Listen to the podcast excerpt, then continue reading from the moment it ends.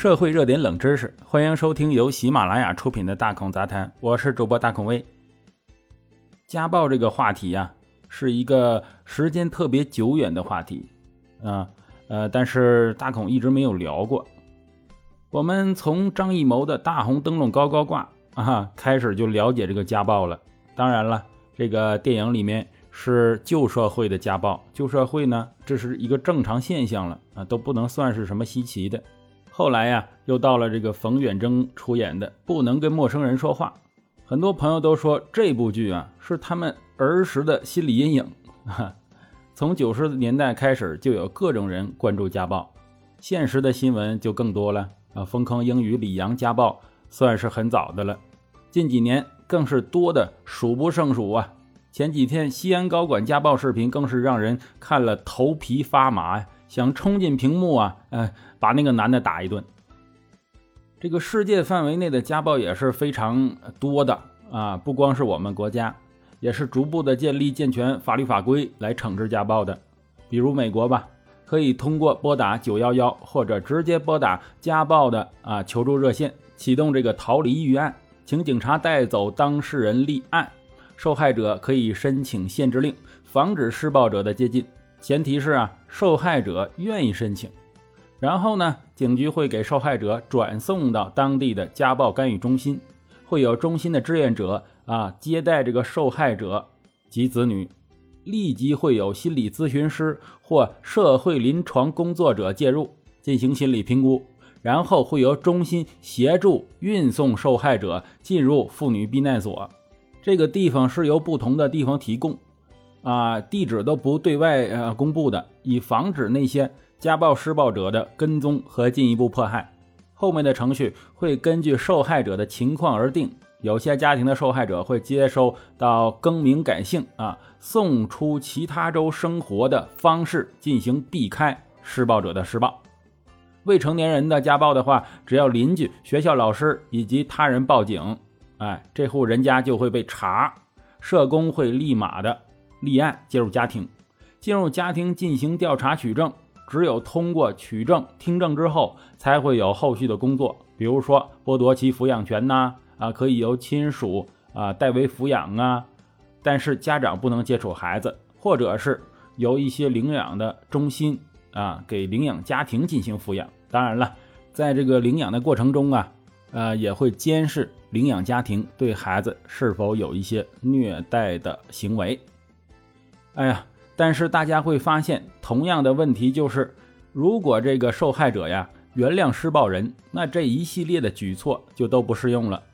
还有就是容易缺乏证据，特别是儿童受到暴力对待。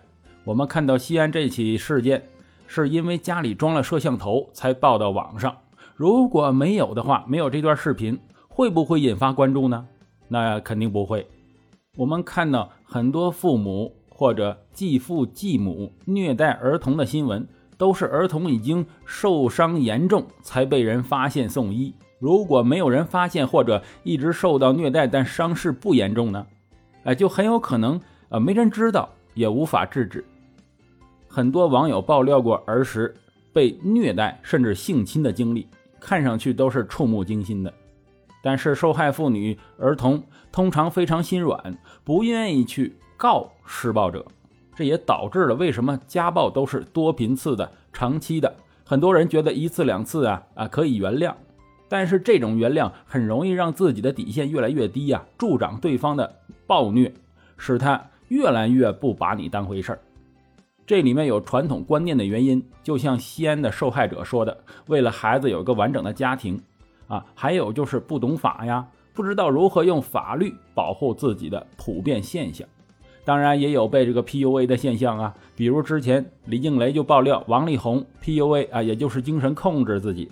虽然王力宏没有出手打人，但是这种精神控制发展起来，完全可以从精神转化到肉体。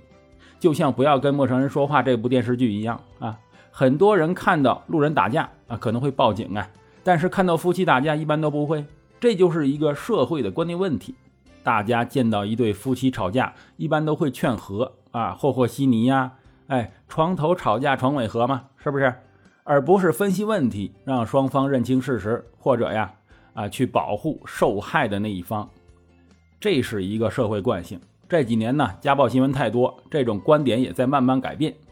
还有一个原因就是女性独立生活的能力不足，她们不愿意或者不能回归娘家啊，自己生活又明显就更加艰难呢。所以丈夫是他们的一个依靠，而且把自己的老公送进监狱，还有可能被这个亲戚朋友啊啊说三道四。就像《都挺好》里面，苏明玉虽然被苏明成打的重伤。但是最后还是决定不告他，啊，我们看着都急呀，那为啥不告呢？但是如果哪天换到我们身上会怎么样呢？肯定也会面临很艰难的选择。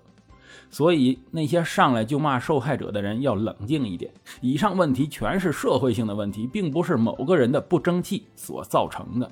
我们要做的是进行声援的同时，增强自己的独立能力啊，法律知识，让自己更强大，共同。促进这个社会进步，减少这种现象的发生。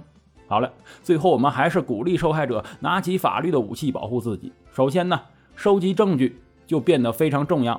平时注意录像、录音。再次家暴你的时候，你要报警了，说明家暴，然后跑出门求助邻居，让邻居看到啊，哎，他打你啊，或拉扯你啊，或追你，然后去警察局录口供立案。邻居的证词就很重要了。警察会让你去指定的地方验伤，然后提供给他所有的录像、录音，给警察证明是多次的，然后按照故意伤害罪，他就会被逮捕、公诉。你可以顺便提出离婚，然后是什么呢？就是开庭、坐牢和赔偿。我们只要知道一点，就是人生中最需要对其负责的人就是你自己呀。你为了拥有家庭、拥有丈夫、拥有孩子而抛弃了你自己，其结果就是你必定拥有一个失败惨淡的人生。这难道是你想要的吗？好了，感谢收听本期的大孔杂谈，我是主播大孔威。喜欢的话，请订阅关注，咱们下期再见。